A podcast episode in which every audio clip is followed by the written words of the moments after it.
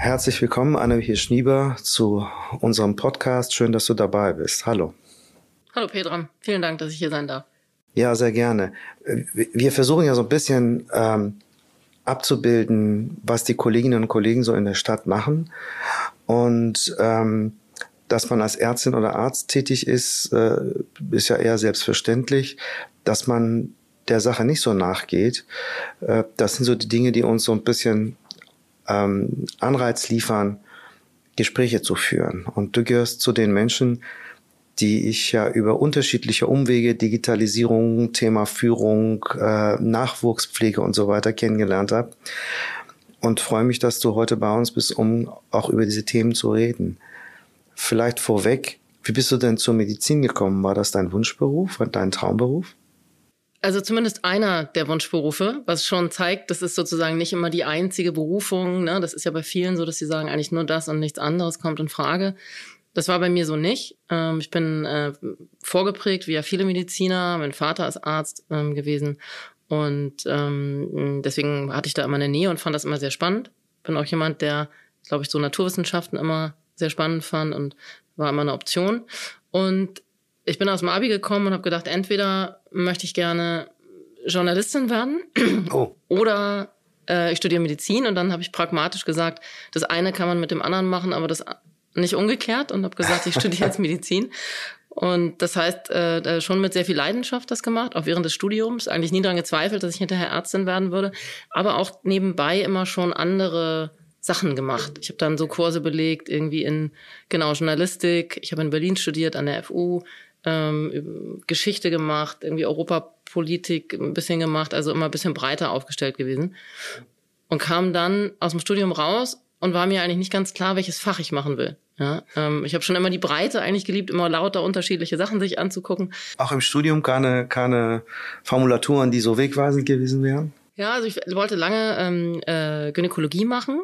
Ähm, dann habe ich in meinem PJ äh, äh, bisschen schwierige Erfahrungen im OP gemacht. Da wurde viel gebrüllt und auch geworfen. Das war so in der Zeit, mm, ja. Das war in der Zeit, das war so 2,4 ungefähr. Also schon fast 20 Jahre her. Ähm, und äh, da war ich bisschen abgeschreckt ähm, davon, fand das Fach eigentlich mal noch gut. Dann ähm, habe ich Hämato-Onkologie, ein ganz tolles PJ-Tertial gemacht, auch in Berlin damals, ähm, weil das ja was ist, wo man eine sehr nahe Beziehung zu sehr schwer kranken Patienten ähm, äh, hat. Ähm, das hätte ich auch gerne gemacht. Da habe ich dann im Bewerbungsgespräch gesessen bei dem Professor, wo ich auch PJ gemacht hatte. Der kannte mich nicht mehr und hat mir gesagt, also ich wäre eine Frau, also Hämato-Onkologie, das wäre doch besser, wenn ich Allgemeinmedizin äh, mache bei ihm in der Abteilung. Das war die zweite abschreckende ähm, äh, Erfahrung. Da hatte ich noch zwei, drei Bewerbungsgespräche, die wirklich merkwürdig waren. Ähm, und war dann durcheinander und dann sagte ein Freund von mir, du, wenn du jetzt Pause hast, ich musste auch meine Doktorarbeit noch zu Ende schreiben, dann guck doch mal, mach doch ein Praktikum in so einer Unternehmensberatung. Da lernst du was über Wirtschaft. Davon hatte ich überhaupt keine Ahnung. Gesagt, ja, okay. Dann habe ich mich da beworben. Die suchten in der Zeit Mediziner, weil die anfingen für Unternehmen im Gesundheitswesen viel zu arbeiten, also Krankenkassen, Krankenhäuser, Medizintechnik und so. Und ja, da saß ich dann und dann kriegte ich von denen irgendwie ein Angebot. Ich wusste eigentlich gar nicht, okay, das, was ist das jetzt hier? Da haben die einen auch gelockt. Da wusste man, da konnte man relativ viel Geld verdienen, schon sehr jung als Berufsanfänger. Man hat auch viel Trainings bekommen. So, und dann, da war es dann eigentlich schon um mich geschehen, ähm, zumindest für diese erste Phase des Berufs. Und da war der klinische Ausstieg eher ein bisschen zufällig. Also ich bin mich nie eigentlich abgewendet vom Ärzteberuf, aber hm, dann so. Also schon witzig, dass du sagst, es waren merkwürdige Gespräche. Es sind zwar andere Zeiten jetzt, aber so ganz aus der Welt ist es nicht, oder? Ich glaube nicht. Also ich habe ja viele Freunde, die hier in Hamburg oder auch woanders immer noch klinisch tätig sind ähm, und die jetzt in anderen Karrierephasen sind, wo es natürlich genauso Gespräche gibt. Darum will ich eigentlich Oberarzt werden, Chefarzt werden. Das erinnert mich schon auch sehr an das, was ich damals erlebt habe. Aber wenn das nicht das abschreckende Moment war, um abzuspringen und es sich organisch ergab, was war denn der Auslöser, warum du aus dem Arztberuf dann rausgegangen bist? Aus dem Ärztinnenberuf? Ja, also ich kann gar nicht sagen, dass es so ein Erlebnis gab. Ich bin dann eben drei Jahre lang ungefähr zu der Unternehmensberatung gegangen als erstes. Das war eine hochspannende Zeit, für, unter anderem für die Regierung auf Zypern gearbeitet, die ein neues Gesundheitssystem äh, entwarf gerade. Das ist natürlich ein unheimlich spannendes äh, spannender Bereich, an dem man, in dem man dann reingucken konnte und was beitragen konnte. Oder eben auch für Kliniken zum Beispiel Notaufnahme, Prozessoptimierung, ja, ähm, ganz, ganz breit. Und bin dann aber nach drei Jahren nochmal zurückgegangen, habe hier in Hamburg in einer Klinik äh, gearbeitet, in der inneren Medizin. Ähm, da gab es einen sehr netten äh, Chefarzt, Professor Lock, der das spannend fand, was ich vorher gemacht hatte und gesagt hat, super, du kannst herkommen und kannst hier ein halbes Jahr arbeiten. Und bin da mit sehr viel Enthusiasmus äh, gestartet ähm, und auch was die Patientenversorgung angeht, das, da, ich würde jederzeit zurückgehen. Ich habe nie einen Moment gehabt, wo ich sage, ich gehe nicht mehr zurück. Ähm, aber ich fand es unheimlich schwierig, das, was ich an Enthusiasmus für die Gestaltung des Gesundheitswesens so auch aufgebaut hatte, da wurde man plötzlich stand man vor einer Wand und dann war vorbei mit Gestalten. Ja, also alles war eben sehr langsam. Äh, die Entscheidungsprozesse waren langsam. Es waren natürlich auch wenig Ressourcen da, ähm, um ähm, bestimmte Dinge zu verändern, geschweige denn zu digitalisieren. Ähm, und auch häufig fehlt auch viel Verständnis dafür, weil die Ausbildung natürlich gar nicht da ist. Und das hat mich dann eigentlich zurückgetrieben in die Wirtschaft, irgendwie mit dem, mit dem Wunsch, vielleicht kann ich da mehr gestalten. Also ich habe immer dieses Bild im Kopf gehabt, habe ich ein großes Rad, was ich ein bisschen mitdrehe, oder beim Patienten eben irgendwie ein kleines Rad, was ich sehr stark drehen kann. Ähm, beides hat ja seine ähm, ähm, seine Schönheit äh, oder seine Berechtigung und ähm, so so bin ich dann wieder zurück in die Wirtschaft gerutscht und eigentlich dann auch nicht mehr äh, zurückgekommen, außer nochmal fürs Impfen. Aber. ja, da sind ja einige tatsächlich zurückgekommen, ja. auch darunter auch einige, die noch gar nicht mit den Patienten in Berührung gekommen waren zuvor. Das ist sehr spannend, wie, wie das sich ausgewirkt hat auf das Verständnis vom Arztsein auf einmal. Aber nochmal zurück. Ähm, zu deinem Ausstieg. Hast du immer das Gefühl gehabt, dass wir als Ärzteschaft auch einen großen Hemmschuh bei den Veränderungsprozessen darstellen oder sind es eher die Rahmenbedingungen, die uns das schwierig machen? Also ich glaube, es ist beides, äh, muss ich so sagen. Das eine ist zu den Rahmenbedingungen, darüber wird ja viel gesprochen. Ich glaube, das müssen wir gar, können wir gar nicht hier im Detail äh, drauf eingehen. Wie gesagt, es ist in den Kliniken wenig Geld da, um wirklich gestalten zu können. Ähm, es gibt Themen wie Datenschutz, die bestimmte Dinge einfach verhindern. Ähm, ich habe aber damals auch gemerkt, dass die Art und Weise, wie man eben in einen Beruf einsteigt, und ich bin ja eben in dieser Unternehmensberatung groß geworden, ähm, eigentlich der Einstellung, man kann hier so viel lernen, ich bleibe bis abends spät da. Ich habe das auch nie als große Belastung empfunden, sondern eher als Chance, ähm, da viel zu lernen. Und da habe ich dann in der Klinik eine ganz andere ähm, Atmosphäre erlebt, ähm, wo mir nach zwei Wochen auch gesagt wurde, so jetzt, Anne, also du bist jetzt bis um sieben hier, das ist halt viel zu lange. Ne, für mich war das ja eine Zeit, wo ich nochmal entdecken wollte, ist das jetzt der Beruf, den ich weiter ausüben möchte oder nicht und fand das spannend und wollte auch nicht gehen, wenn es dann noch einen Patient gab, wo es noch einen Fall zu beurteilen gab. Und dafür gab es dann bei der Ärzteschaft dort eigentlich wenig Verständnis, ähm, weil die gesagt haben, du, wir wollen halt um fünf nach Hause.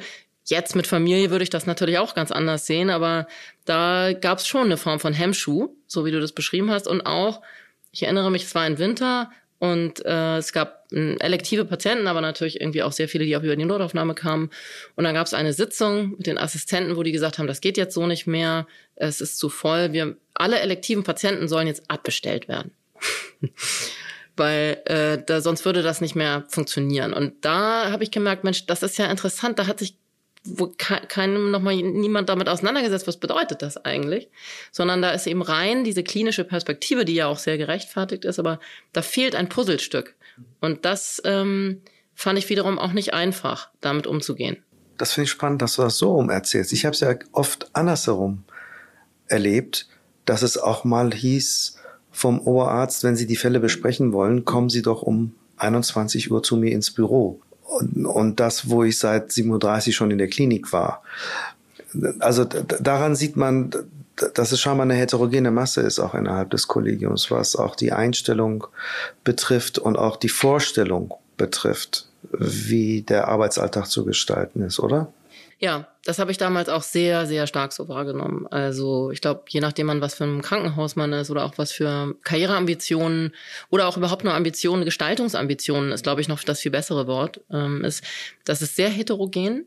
Und es gibt aber niemanden, der diese Heterogenität aufnimmt. Also es gibt ja niemanden, der sagt, Mensch, ihr drei, ihr möchtet gerne um fünf nach Hause gehen, ihr macht jetzt mal, ihr macht die Station und habt aber am Ende noch zwei Stunden Zeit, Briefe zu schreiben und ihr drei möchtet euch gerne weiterentwickeln, äh, möchtet gerne die Zusatzqualifikation XY machen und für euch machen wir es so, dass da gibt es niemanden, der darüber nachdenkt und es gibt auch niemand, der da Führung übernimmt in, in sozusagen, um das ein bisschen zu steuern. Das, das ist jetzt mein Stichwort, auch was deine Vita betrifft. Du hast dich ja dann auch mit dem Thema Führung befasst. Aus diesen Nöten heraus hast du ein großes Defizit innerhalb des Kollegiums gesehen? Ja, und das Defizit ist gar nicht, also das eine Defizit ist sicher in der Ausbildung. Ne? Führung ist ja auch was, was man lernen nicht nur kann, sondern muss. Ähm, manchen ist das in die Wiege gelegt, den meisten nicht. Ähm, und ähm, das, das zweite ist aber, dass eben die Rollen, so wie sie im Krankenhaus angelegt sind, also Assistenzarzt, äh, Facharzt, Oberarzt, äh, Chefarzt, die gibt es ja schon seit, ich weiß nicht, 200 Jahren. Also hat sich ja in der Struktur gar nichts verändert. So und ähm, ich glaube, dass es früher in einer Zeit, wo es eben nicht darum ging, ähm, zu gucken, wie organisieren wir hier Prozesse in der Klinik stringent, sodass das gut funktioniert, da war vielleicht Führung, die nicht inhaltlich ist, auch nicht notwendig. Und mittlerweile ist sie notwendig, weil man darüber nachdenken muss, ähm, wie lange bleibt ein Patient, wie kann der möglichst optimal durch bestimmte diagnostische Sachen geschleust werden. Und, und dafür gibt es niemanden, der das macht. Jetzt mal überspitzt. Ähm, wir erwarten von einer Abteilungsleitung ähm, eine gute Lehrkraft zu sein, an der Uni auch noch eine gute Forschungskraft zu sein, ähm, ein Manager zu sein, wie du das ansprichst, ähm, eine gute Ärztin oder ein guter Arzt zu sein. Wie viele Eigenschaften kann man denn von einer Person erwarten? Gibt es denn überhaupt diese Führungskraft innerhalb der Medizin? Kann es die überhaupt geben? Oder ist die Führung der Zukunft etwas, was auf mehrere Schultern verteilt ist. Ja, da, das sehe ich absolut so, ähm, dass das auf mehrere Schultern verteilt sein muss oder dass man eben bestimmte Teile von Führung eben auf verschiedene Leute äh, oder Schultern ähm, äh, verteilt. Ne? Ähm, das kann sein in einem Modell, wo man sagt, also eine Chefarztposition ist in, in drei oder in zwei geteilt. Das ist aus meiner Sicht was, was in fünf bis zehn Jahren völlig normal sein wird und was im Ausland übrigens ja auch schon völlig normal ist. Ähm, ich habe in meinem während des Studiums in Schweden studiert ein Jahr am Karolinska. Da gab es so gut wie gar keine Abteilung mehr, wo oben nur ein Chef saß. Das gab es eigentlich gar nicht mehr. Ähm, das halte ich für sehr sinnvoll und genauso äh, glaube ich auch, dass gerade in dieser kritischen, ähm, in dem kritischen Bereich der Oberärzte, wo ja Führung finde ich besonders wichtig ist, aber die sind ja genau in so einer Sandwich-Position, ähm, wo sie eigentlich dafür auch noch wirklich überhaupt gar keine Zeit mehr haben. Ähm, da bestimmte Dinge zu verteilen, so wie man sagt, es gibt einen personalverantwortlichen Oberarzt und äh, jemanden, der vielleicht für die Fortbildung zuständig ist und jemand, der ähm, für andere Themen zuständig ist, dass das besser aufgeteilt wird und dass denen aber auch Raum geschaffen wird für diese Aufgaben. Weil kann das jemand externes übernehmen? Also könnte man jetzt auf jeder Abteilung noch so einen Manager setzen, der da irgendwas managt, so wie der OP-Manager, der nur verantwortlich ist. Das, glaube ich, wird nicht funktionieren. Das macht keinen Sinn. Aber ähm, da sind wir auch wieder bei, den, bei dem Thema der Hierarchie. Ähm, kannst du dir vorstellen, dass äh, leitende Ärztinnen und Ärzte das mit sich machen lassen? Das wäre ja faktisch eine Entmachtung. Ja, das ist so ein Sichtwinkel äh, darauf oder eine Perspektive darauf. Ähm, das ist zugegeben eine, wenn ich das so sagen darf, eine sehr deutsche Perspektive. Ja. Das haben wir in ähm, angelsächsischen. Ländern, also in den USA und in England so nicht. Und wie du das aus äh, den skandinavischen Ländern berichtet hast, auch nicht. Ja. Aber wir scheinen das so zu sehen hier. Also auch da, glaube ich, ist sozusagen die, ist die, die Wahrnehmung, die man davon hat, gibt es die eigentlich noch? Also gibt es Leute, die sich dann entmachtet fühlen? Ich glaube, davon gibt es relativ wenige. Ich arbeite ja jetzt im Umfeld der ähm, Personalberatung, also besetze Stellen, auch Chefarztstellen. Und das, äh, da sehe ich eben was ganz anderes. Ähm, wir kriegen immer wieder oder immer häufiger auf die Frage, wollen Sie nicht vielleicht sich auf diese Position bewerben, die Antwort, wozu sollte ich das tun? Ne? Also ich glaube, der Machtanspruch, ähm, den früher viele Personen hatten, die gesagt haben, das ist der Weg und der Weg geht nach oben und da möchte ich dann alleine sein. Das gibt es immer seltener, ähm, weil auch die Möglichkeit dort zu gestalten ähm, vielleicht kleiner geworden ist, die ökonomischen Zwänge größer geworden sind und dann, wie viel Spaß macht es dann eigentlich noch oben zu stehen und zwar entscheiden zu können, aber in einem sehr begrenzten Rahmen vielleicht nicht so viel. Und dann ist es einfach eine Generationsfrage. Also ich glaube, dieser auch, auch ich bin jemand, ich arbeite nicht gerne alleine, sondern, sondern lieber im Team. Das ist, glaube ich, typisch. Und ich bin ja schon eine ältere Generation, da kommen ja noch jetzt zwei Generationen hinterher. Älter ist ein relativer Begriff. Aber ähm, meinst du nicht auch, dass du vielleicht, jetzt bin ich mal ganz pessimistisch, vielleicht auch eine gebiaste Sicht auf die Dinge hast? Denn wer ein, ein Personalunternehmen beauftragt, eine Führungskraft zu suchen, hat ja eine andere Vorstellung von Führung. Und das macht ja nicht jedes Krankenhaus, das macht nicht jedes MVZ oder jede andere medizinische Einrichtung. Ähm, ich erlebe es aus dem klinischen Alltag ja nicht selten so, dass der Anspruch nach einem pyramidalen Aufbau der Hierarchie äh, in den medizinischen Einrichtungen noch nicht so ganz verändert ist. Also es ist im Wandel, da gebe ich dir völlig recht. Aber ob wir an dem Punkt sein können, wo wir sagen, okay, jetzt rollt das von alleine, jetzt müssen wir nur noch zugucken, da bin ich skeptisch, ob wir schon so weit sind. Ja, ich glaube, es ist auch nochmal ein großer Unterschied, ob man in universitäre Strukturen guckt und sozusagen davon, davon abseits. Ja, das macht, glaube ich, in der Tat einen großen Unterschied äh, in, den, ähm, in den jungen Ärzten, die da in der Universität sind oder eben ähm, äh, abseits davon, was die für Vorstellungen für ihre eigene Karriere oder den eigenen Lebensweg haben. Aber du hast natürlich recht. Und die nächste Frage, die du wahrscheinlich stellst, ist, wie bricht, wie bricht man das jetzt auf? Oder was kann man da tun? Das wäre ähm, die nächste Frage. Genau. Ähm, und das finde ich spannend, weil ich habe mir, hab mir gerade überlegt, was würde man eigentlich jungen Ärzten, die Lust haben auf Gestaltung und die den Medizinberuf lieben und die in der Uni sind, weil sie auch forschen möchten, was würde man denen raten? Was kannst du eigentlich tun? Wenn du in dieser Pyramide unten rechts sitzt und sagst, Mensch, ähm, äh, äh, wie, wie komme ich hier eigentlich voran? Ähm, das ist keine leichte Frage und es gibt auch, glaube ich, keine einfache Antwort.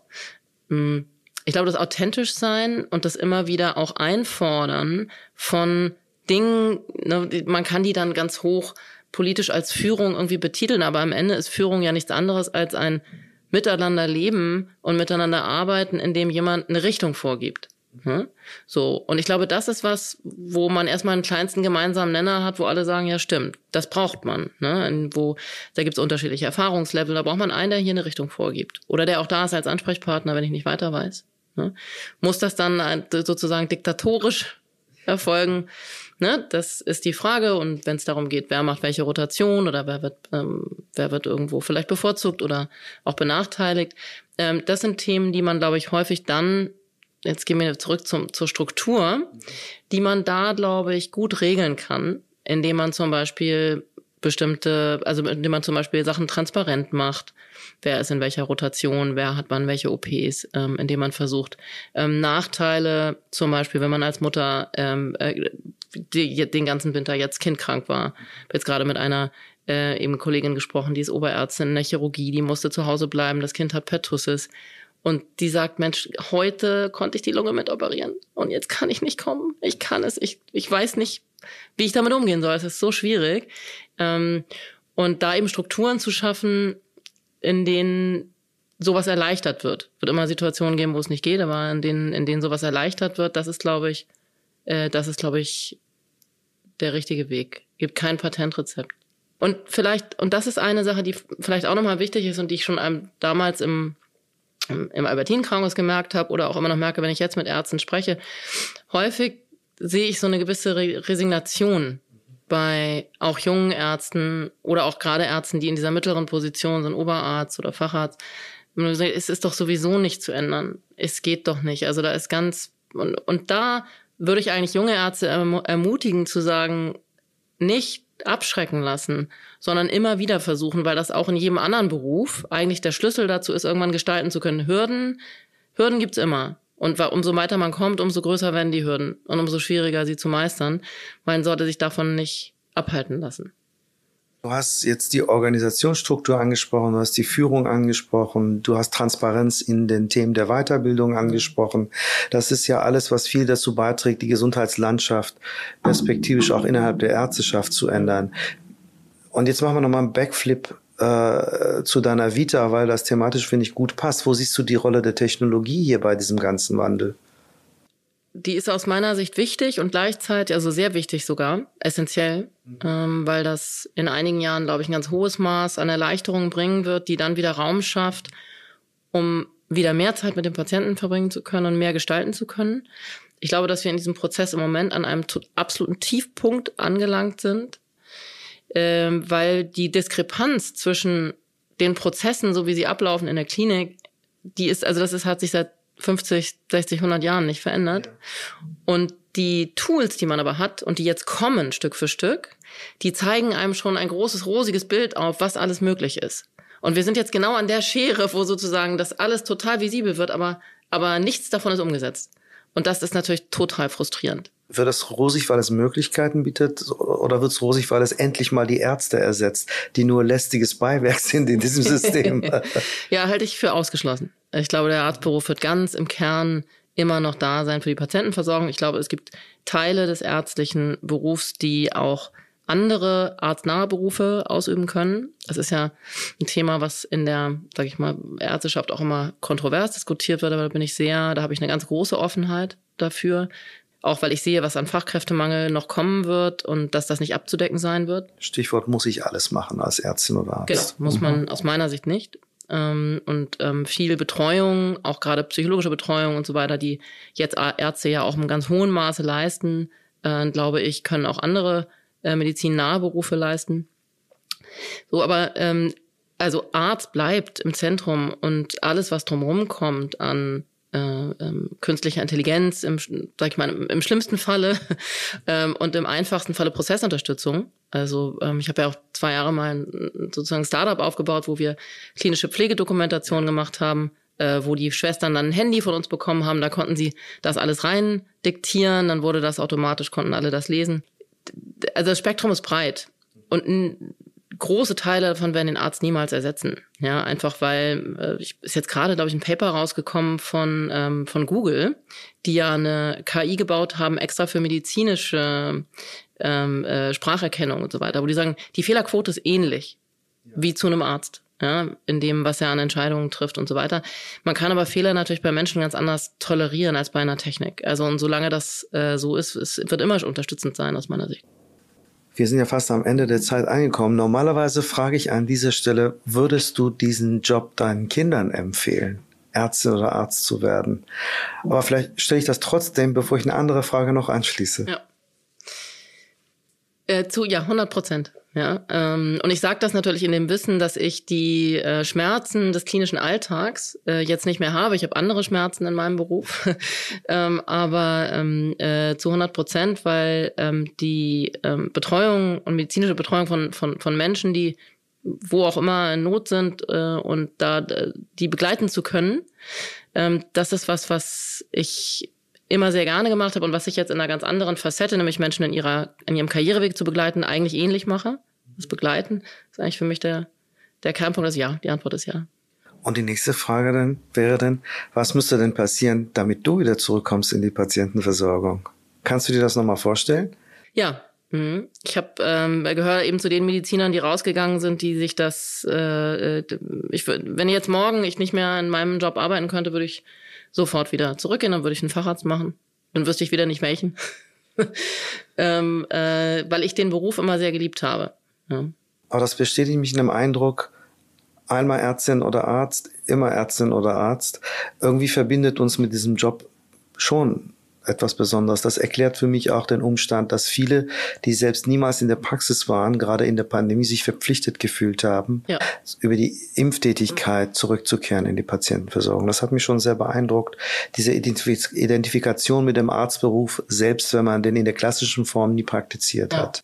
Und das sehe ich auch bei vielen anderen, die den klassischen Arztberuf verlassen haben. Und ich sage explizit klassisch, weil ich glaube, ich kriege immer wieder die Frage gestellt, ist mein Beruf eigentlich jetzt eigentlich auch ein ärztlicher Beruf? Ähm, kann man darauf ja oder nein so klar antworten? Weiß ich nicht. Ähm, aber ich glaube, dass es in Zukunft diese Frage nochmal häufiger gestellt wird. Ist ein Arzt nur der, der morgens in die Klinik oder in die Praxis geht? Ich glaube nicht. Da wird es, glaube ich, in Zukunft noch viel mehr Modelle geben, wo man Arzt ist, ähm, in ganz anderen Bereichen das lassen wir einfach mal so stehen, weil das so eindrucksvoll war. Vielen herzlichen Dank dafür, dass du heute bei uns warst. Wir sehen uns an der einen oder anderen Stelle wieder. Vielen Dank, Anne Wichel-Schnieber. Vielen Dank, Pedram. Hat war mir eine große Freude.